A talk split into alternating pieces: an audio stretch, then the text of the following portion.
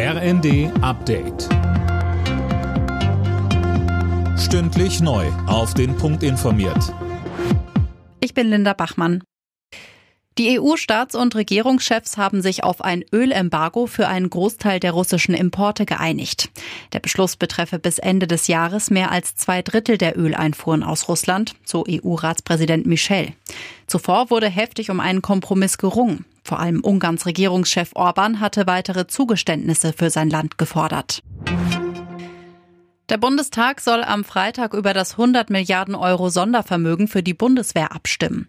Bundeskanzler Scholz erwartet dadurch eine deutliche Stärkung der Bundeswehr. Im ersten betonte er, dass nun auch andere Länder massiv in ihre Armeen investieren. Das verändert die Architektur der Sicherheit in Europa. Und wenn es jetzt gelingt, dass Finnland und Schweden auch noch Mitglied der NATO werden, sind alle Ziele, die Putin sich gesetzt hat, gescheitert. Er kriegt jetzt eine stärkere NATO, er hat eine einige Europäische Union. Die Ukraine wird massiv unterstützt und sein Ziel, in kurzer Zeit die Ukraine zu erobern, ist vollständig gescheitert, sondern die Ukraine kann mit unserer Unterstützung jetzt schon so lange Widerstand leisten. Der Tankrabatt wird sich wohl erst ein paar Tage nach dem 1. Juni bemerkbar machen. Eigentlich ist der Startschuss für das Entlastungspaket übermorgen. Allerdings sind die Bunker bei den Tankstellen noch mit teuer eingekauftem Kraftstoff gefüllt. Der muss erstmal weg. Deswegen sollte man den Tank auch nicht bis zum letzten Tropfen leer fahren.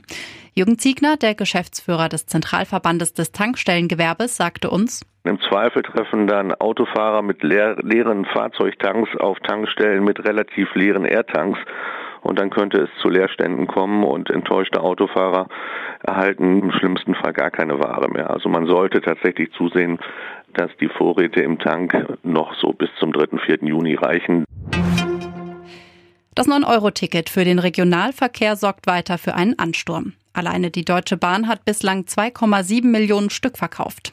Experten gehen allerdings davon aus, dass das Ticket bei den meisten nicht zu einem dauerhaften Umstieg vom Auto auf Bus und Bahn führen wird. Alle Nachrichten auf rnd.de